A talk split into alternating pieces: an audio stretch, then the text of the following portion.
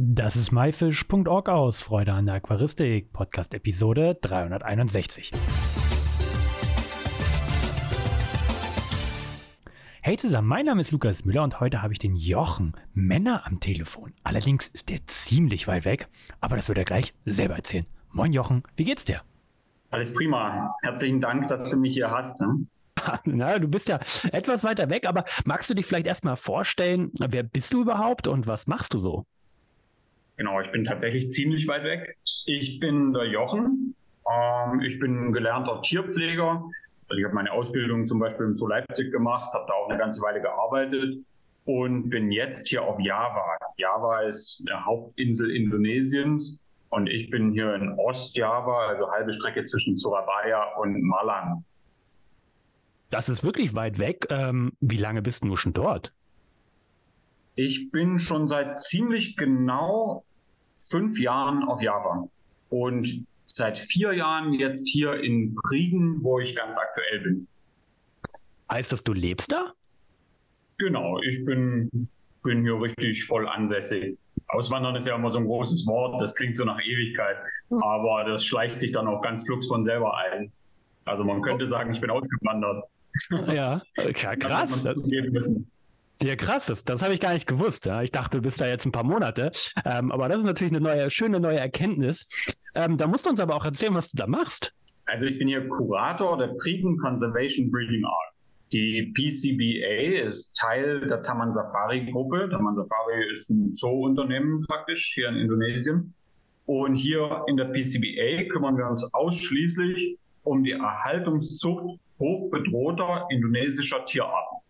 Das heißt, wenn eine Art akut vom Aussterben bedroht ist und wir das Gefühl haben, dass sie im Freiland eventuell nicht zu retten ist, dann kümmern wir, kümmern wir uns hier ex situ darum, dass die Art eben zumindest über die Zeit gerettet wird.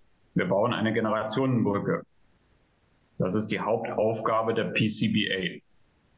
Und ich als Kurator bin praktisch für, naja, die PCBA zuständig. Ne? Also ich kümmere mich um die Strategie, ich kümmere mich um das tägliche Geschäft, ich plane neue Anlagen, ich priorisiere, priorisiere die Arten, die wir hier betreuen. Also ich mache das, mache das ganze, die ganze Planung, die so zur PCBA gehört. Nicht schlecht. Bevor wir da ein bisschen weiter drauf eingehen, ähm, möchte ich ganz gerne wissen, wie kam es dazu, dass du jetzt dort lebst und da Kurator bist? Also ich bin immer schon Artenschutz begeistert. Ich habe immer schon mit der ZGAP zum Beispiel zu tun gehabt. Ich habe auch vor Jahren, also vor, vor zehn plus Jahren, schon mal in Vietnam gearbeitet, dort mit Primaten, auch im Artenschutz. Also für mich war immer klar, ich möchte was für den Arterhalt tun.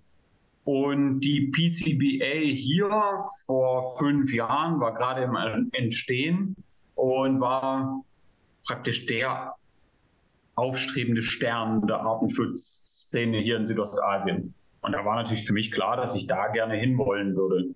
Und das hat geklappt. Und entsprechend bin ich, bin ich sehr froh, dass ich hier sein kann, dass ich mich hier verwirklichen kann. Ja, das ist einfach eine Aufgabe, die man so sonst nicht kriegt. Also, ich meine, muss man sich mal vorstellen. Äh, viele können zwar so im Heimischen ein bisschen was tun gegen das Artensterben, gegen die, gegen diese Biodiversitätskrise, in der wir gerade stecken. Aber ich kann mich hier halt eben wirklich aktiv und Vollzeit damit auseinandersetzen und einen richtigen Unterschied machen. Voll gut. Magst du vielleicht nochmal für die Zuhörer so ein bisschen ähm, erläutern, was es denn so mit Artenschutz oder Artenerhaltung überhaupt auf sich hat? Also was bedeutet das? Genau, also mh, hm, bleiben wir beim Beispiel Indonesien. Hier haben wir ja einen Haufen riesige Umweltprobleme. Also zum einen natürlich Umweltzerstörung, das kennen wir heute sicherlich alle, die, die Palmölplantagen, die immer mehr Regenwald verdrängen und dadurch eben das Habitat vieler, vieler Arten zerstören. Gleichzeitig haben wir natürlich auch Jagd, also zum einen für den Verzehr, aber in Indonesien viel wichtiger für den Heimtierhandel. Und das trägt dann eben dazu bei, dass immer mehr Arten akut von der Ausrottung bedroht sind.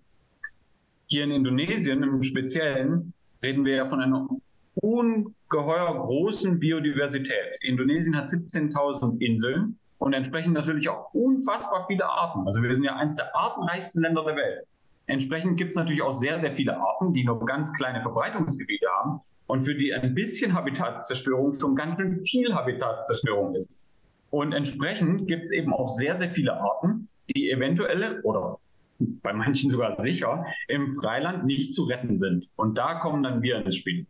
Wir hier kümmern uns um Ex-situ-Arterhalt, also außerhalb des natürlichen Habitats. Wir sind zwar im Heimatland viele Arten, aber wir sind eben nicht im Habitat, sondern wir sind hier auf Java und kümmern uns hier ex situ um den Erhalt höchst bedrohter Arten. Wir versuchen also in unseren Anlagen hier innerhalb der PCBA Arten zu vermehren, zu züchten, um so stabile Ex-Situ-Bestände aufzubauen, die dann über die Zeit gerettet werden können für zukünftige Wiederansiedlung oder für weiter ausgedehnte Zuchtprojekte, Zuchtprogramme mit, mit Partnern, mit Zoos, mit Privathaltern, mit anderen Einrichtungen. Ähm, aber irgendwo muss man eben anfangen. Und das machen wir hier in der PCBA. Und was für Tiere habt ihr am Ende oder schützt ihr oder habt ihr als Arterhaltung? Ihr habt ja jetzt nicht, äh, weil wir jetzt hier ein Aquaristik-Podcast sind, wahrscheinlich nur Fische oder Garnelen oder so, sondern wahrscheinlich auch andere Tiere, oder? Genau, also tut mir leid, das zu sagen, aber die Fische sind für uns fast ein Randthema. also ich bin selber leidenschaftlicher Aquarianer, aber angefangen haben wir mit Singvögeln. Hm, Singvögel sind hier in Indonesien ganz akut gefährdet, ganz viele Arten. Und das ist ein echter Schwerpunkt für uns. Also wir haben 215 Anlagen, 215 Volieren für 28 Taxa. Ich sage Taxa, weil bei vielen nicht so recht klar ist, ob Unterarten sind oder Arten. Ähm, 28 Taxa Singvögel. Und das ist unser, unser Hauptaugenmerk im Grunde. Darüber hinaus haben wir auch Papageien, wir haben Hühnervögel, also zum Beispiel Fasane. Wir haben auch Reptilien, nicht sehr viele. Wir haben einige Säugetiere in wirklich inzwischen einigen Anlagen. Und, und das ist ganz wichtig, wir haben eben auch Fische. Also wir haben inzwischen, naja, wenn wir es so knapp überschlagen, ein bisschen über 300 Aquarien und wirklich allerhand hochbedrohter Arten hier in der PCBA. Im Moment vor allem Schwarzwasserfische, aber anderes ist gerade im Wachsen, anderes kommt gerade. Und wie stellt ihr oder wie stellt man denn fest, dass eine Art jetzt geschützt werden muss? Ja, das ist, ein, das ist eine gute Frage. Ähm, ein, ein Hauptanhaltspunkt ist immer die IUCN Red List, also die rote Liste der gefährdeten Arten. Mm, die gibt schon gute Auskunft darüber, wo man, wo man besonders Augenmerk richten muss aber die ist leider auch nicht immer ganz aktuell. Und da kommt dann eben viel Koordination mit Experten und auch mit Einheimischen im Feld dazu. Also ich selber entscheide das natürlich nicht alleine, sondern wir koordinieren immer mit einem, naja, mit einer Gruppe kundiger Menschen im Fach, also sowohl mit beiden Vögeln als auch bei den Säugern als auch bei den Fischen, die uns dann helfen, da die richtigen Entscheidungen zu treffen. Wie gesagt, die IUCN Red List ist ein guter Anhaltspunkt. Wir haben aber auch einige Arten, die gar nicht auf der IUCN-Liste auftauchen und andere, die vielleicht noch nicht als kritisch gefährdet gelten, aber es im, im Effekt doch sind. Und wie geht ihr jetzt davor? Ihr habt jetzt zum Beispiel das Tier XY, was, was ihr jetzt rein oder wo ihr entschieden habt, das müssen wir Art, die Arterhaltung halten. Wie geht man da jetzt vor? Wie geht ihr da vor? Das ist ganz stark von der Art abhängig.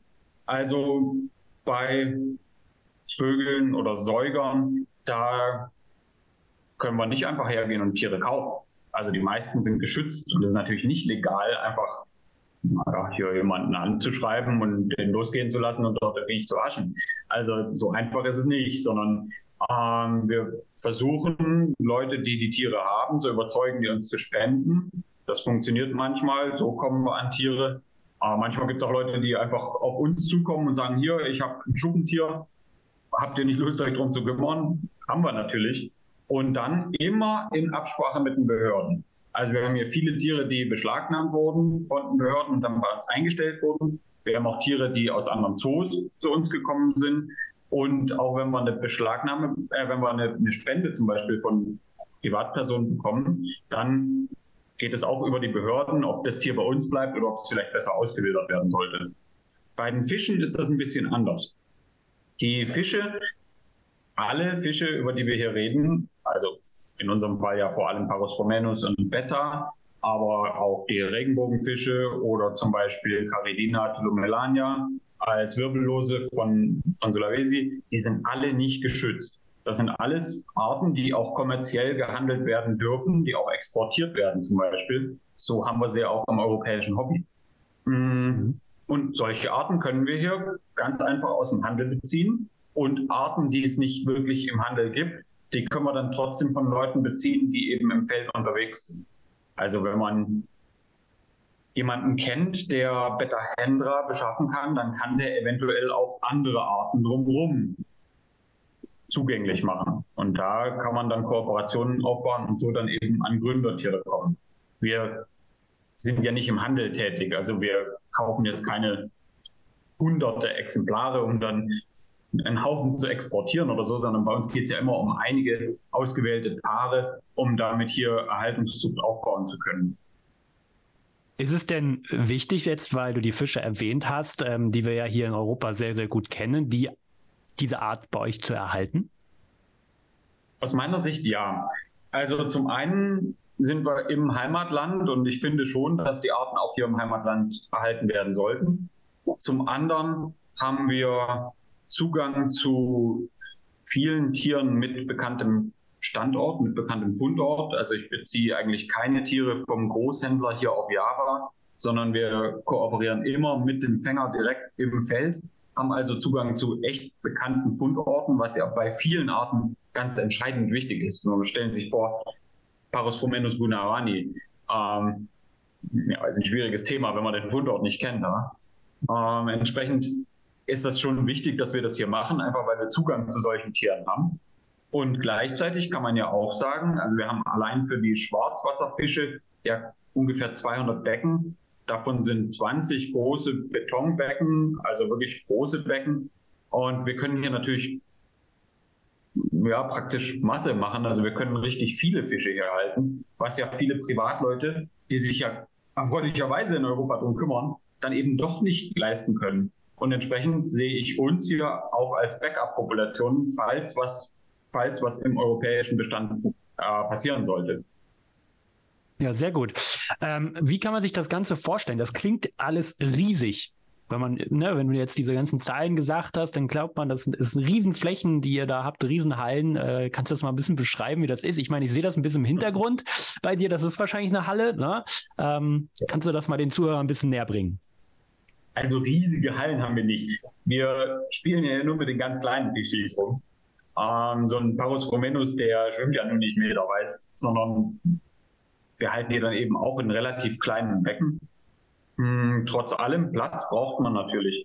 Erfreulicherweise stellt uns Taman Safari den Platz eben zur Verfügung. Also Platz war eigentlich noch nie ein echtes Thema. Wir können bauen, wenn wir wollen und müssen dann eben, naja, passende Anlagen bauen. Also für die Schwarzwasserfische zum Beispiel können wir weitgehend outdoor arbeiten. Also das, was du hier hinter mir siehst, das ist nicht echt eine Halle, sondern praktisch nur ein Dach.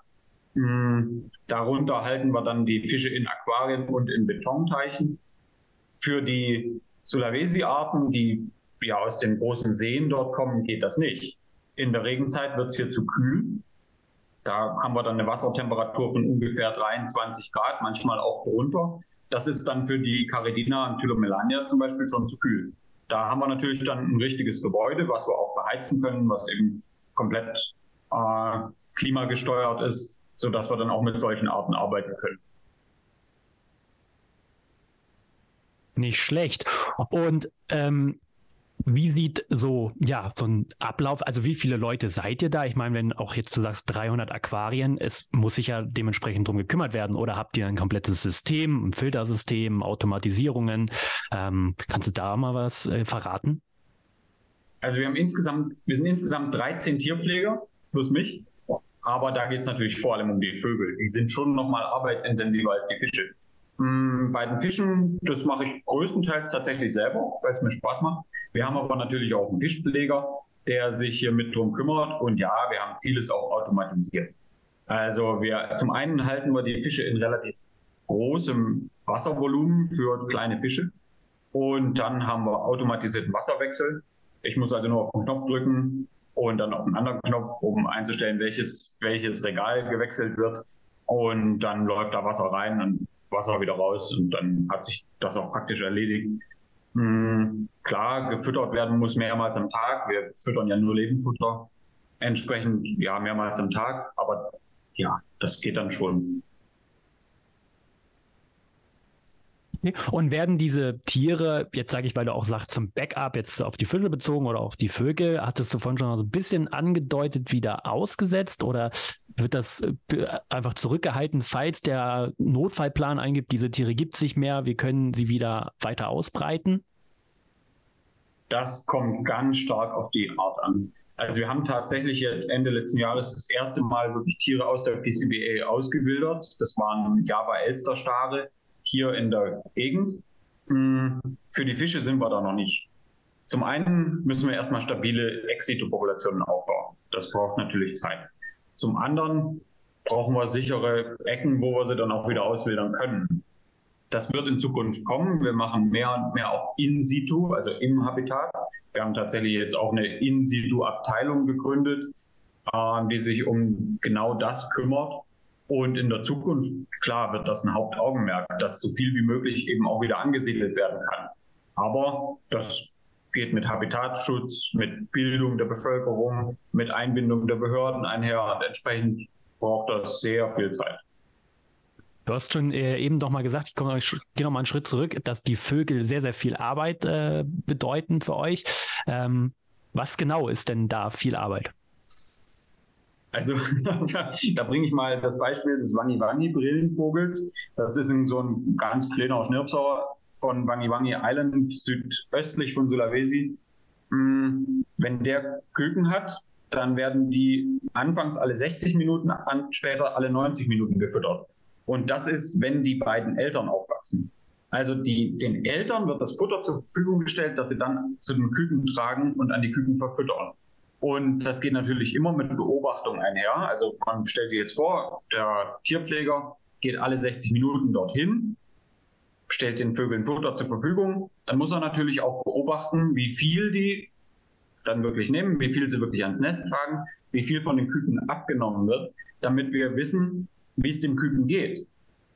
Sobald das Küken Schwäche zeigt und vielleicht schlechter frisst, schreiten wir eventuell auch ein, nehmen es raus und ziehen, versuchen es von Hand aufzuziehen. Und dann haben wir ja nicht nur ein Paar. Also Wangi-Wangi-Brillenvögel, ganz aktuell haben wir 25 Tiere und das ist ja nur eine von 28 Arten. Also da geht viel Zeit drauf, wenn man sich so gezielt um diese sehr sensiblen Vögel kümmern will. Und das muss eben sein, wenn man die erhalten will. Deswegen haben ja auch die großen Zoos keine großen Sammlungen dieser kleinen, hochsensiblen Vögel. Das ist einfach mit immensem Aufwand und am Ende natürlich mit wenig Nutzen verbunden. Also klar, Artenschutz ja, aber für einen Zoo macht es ganz wenig Sinn, zehn oder hoffentlich noch mehr Volieren für eine Art zur Verfügung zu stellen, die dann gleichzeitig auch noch einen Haufen Tierpfleger braucht. Deswegen müssen wir uns um sowas kümmern. Nicht schlecht. Wie finanziert sich sowas? Ja, das ist ein spannendes Thema. Nein, ähm, wir können uns Gott sei Dank gar nicht beschweren über die Finanzierung. Der, das ganze tägliche Geschäft ist größtenteils von Taman Safari gedeckt. Also Taman Safari als unser Träger ähm, kümmert sich um Gehälter, um laufende Kosten wie Futter, Wasser, Strom. Ähm, wir haben Langzeitkooperationen, zum Beispiel, da ist natürlich vor, vor allem die ZGAP zu nennen, also die Zoologische Gesellschaft für Arten- und Populationsschutz, die mit dem, äh, mit dem Vogelpark Marlow zusammen einen Teil der Gehälter übernehmen, die einen Teil der laufenden Kosten übernehmen. Das ist ein Riesenbeitrag und ohne das würde es wohl nicht gehen. Aber so haben wir unsere laufenden Kosten komplett gedeckt. Und entsprechend kann ich mich natürlich, wenn ich bauen will, auf Fundraising konzentrieren. Das ist da sind wir in einer super privilegierten Lage. Viele Artenschutzprojekte müssen sich ja die Finger wund schreiben, um das Budget für den laufenden Alltag äh, zustande zu bringen. Und das müssen wir eben nicht. Und entsprechend können wir wachsen, wie wir wachsen. Cool. Ähm, ist das für dich, ich gehe noch zur Arbeit oder ist das wirklich, du lebst da und lebst das Ganze für dich so und das ist einfach normal, also es ist so dein Alltag? Wenn ich zur Arbeit also, gehen würde, da würde ich nicht glücklich werden. ähm, also bei mir ist es jetzt 10 vor 5 Nachmittag. Ich habe heute Morgen um 5.15 Uhr angefangen. Ich habe aber auch noch ein bisschen was vor mir. Ich lebe aber auch im Center. Also ich verlasse den, die PCBA eigentlich kaum jemals. Und für mich ist das natürlich mein Leben. Also zur Arbeit gehen, so wie ich das hier betreibe, kann, glaube ich, nicht funktionieren, sondern das muss, ja, so Hobby, Beruf, ja, wie auch immer man das nennen mag, aber das muss schon das Leben sein, sonst geht es nicht. Nicht in dem Ausmaß. Ja, Respekt dafür. Kann man als Zuhörer oder wenn jetzt ein Zuhörer sagt, oh, kann ich euch unterstützen, kann man irgendwie helfen, gibt es da Möglichkeiten? Ja, also uns direkt kann man helfen. Also der erste Schritt ist immer erstmal ZGAP-Mitglied werden. Das ist ein super cooler Verein und damit hilft man dem Artenschutz global und uns ganz direkt. Also ohne die ZGAP, wie gesagt, geht es für uns fast nicht. Äh, das ist ein erster Schritt. Wenn man möchte, könnte man natürlich auch an die ZGAP spenden, zum Beispiel, wenn man, wenn man sagt, wir wollen der, der PCBA helfen, zum Beispiel Founder-Individuen von, naja, Poso-Fischen zu sammeln. Das kostet natürlich ernsthaft Geld. Also wenn man sagt, wir wollen eine Expedition ausstatten an den Danau Poso, an den Poso Lake in Sulawesi, das ist was, dafür brauchen wir schon Unterstützung. Das, das geht nicht ohne. Ähm, und da machen wenige hundert Euro einen Unterschied. Wir sind hier in Indonesien und da kann man mit relativ wenig Geld relativ viel bewegen. Das würde auf jeden Fall gehen. Und wenn es um Artenschutz allgemein geht, haltet Fische, die es nötig haben. Jeder Hobby-Aquarianer kann direkt zum Artenschutz beitragen. Da bin ich ganz fest von überzeugt. Ich meine, wer einen Schwertträger hat, kann den gegen einen bedrohten Schwertträger austauschen. Wer einen Kampffisch hat, kann den gegen bedrohten Kampffisch austauschen. Wer einen Regenbogenfisch hat, kann den gegen einen bedrohten Regenbogenfisch austauschen. Wer einen Elwels hält, kann den gegen einen bedrohten Elwels austauschen. Da gibt es unfassbar viele Möglichkeiten, ohne sich in seiner Aquaristik in Anführungszeichen einzuschränken. Es gibt für ganz, ganz viele Arten Alternativen, die ernsthaft von der Haltung in deutschen Hobbyaquarien, in europäischen Hobbyaquarien Aquarien profitieren könnten. Ich meine, wir, wir hier spielen mit unseren Schwarzwasserfischen rum, aber lass uns die Godeiden aus Mexiko zum Beispiel nicht ver vergessen. Das sind super coole, zum Großteil einfach zu haltende Fische. Die sehen super aus, die kommen in fast jedem Heimaquarium zurecht und gleichzeitig leistet man echten Beitrag zum Arterhalt. Wenn jemand kann und will und eine Osmoseanlage ins Badezimmer hängt oder unter dem Küchenschrank oder wo auch immer, ähm, dann natürlich die Schwarzwasserfische. Die sind ja am Ende auch nicht super schwer zu halten. Ah, die wollen schon weiches Wasser und sauer ist auch gut, aber am Ende Hexenwerk ist das auch nicht, die zu halten. Ähm, und da kann man echt was bewegen. Also mit dem Parus Fomenus Projekt zum Beispiel hat man da ja einen echten Partner an der Hand, mit dem man kooperieren kann, wo man auch Fische aus bekanntem Ursprung beziehen kann ähm, die Paros Fomenus Leute haben ja meist auch irgendwo noch einen Better an der Hand, den sie einem zur Verfügung stellen können. Und da kann man sich ein, ein, ein Top-Heimaquarium auch im Wohnzimmer zusammenstellen, ausschließlich mit Arten, die davon profitieren. Sehr gut. Also wir können alle dazu beitragen, sollten wir auf jeden Fall auch machen. Wo siehst du ja das ganze Projekt und dich in fünf Jahren? Also ich sitze in, in, fünf Jahren wahrscheinlich genau hier. ich, glaube, ich glaube nicht, dass sich da so bald was ändert. Äh, und das Projekt wächst hoffentlich einfach erstmal so weiter. Hm, in fünf Jahren sehe ich uns in situ stärker engagiert als heute, also in situ im Habitat. Hm, ex situ, ja, jetzt sind wir auf einem guten Weg und da machen wir hier einfach so weiter. Ich glaube, in fünf Jahren, ja, läuft es hoffentlich einfach so weiter. Wir sind auf einem guten Weg. Perfekt, Jochen. Hast du noch was, was du unseren Zuhörern gerne auf den Weg geben möchtest? ja, wie eben schon gesagt, also das war ja praktisch schon ein schöner Abschluss, ja. Genau. Leute, engagiert euch im Artenschutz. Äh, die Garnelen aus den Sulawesi-Seen haben es nötig. Ganz, ganz viele Mikroendemiten unter den Regenbogenfischen. Da Hans Evers, der kann da nicht mal ein Lied von singen. Ähm, haben, die haben es unmäßig nötig. Die ganz, ganz viele der kleinen Kampffische haben es wirklich nötig. Und dann sind wir noch nicht in der neuen Welt angekommen mit beiden Proteiden und vielen anderen. Es gibt so viele Arten, die es nötig haben. Und es gibt so viele Arten, die echt von der Heimaquaristik und von einem, von einem Netzwerk engagierter Aquarianer profitieren können. Da finde ich, müssen wir uns alle an die eigene Nase packen und einmal kurz ins Aquarium gucken, wie viel da rumschwimmt, was ernsthaft zum Artenschutz beiträgt und ob wir da nicht noch mehr machen können. 100 Prozent. Das waren ja noch bessere Antworten. Äh, Nochmal äh, ein Schlusssatz als eben. Jochen, vielen, vielen lieben Dank. Ich wünsche dir ganz, ganz, ganz viel Erfolg. Ich werde das auf jeden Fall weiter bei dir verfolgen. Ich finde das mega ähm, ja, spannend und auch mein Respekt hast du, dass du dein Leben, sage ich mal, nach Indonesien gegeben hast für die Arterhaltung. Vielen Dank. Ganz herzlichen Dank. Das war myfish.org aus Freude an Aquaristik. Alle weiteren Infos mit Bildern und Links findest du wie immer unter www.my-fish.org slash Episode 361. Wir hören uns nächsten Samstag wieder. Danke und tschüss, euer Lukas.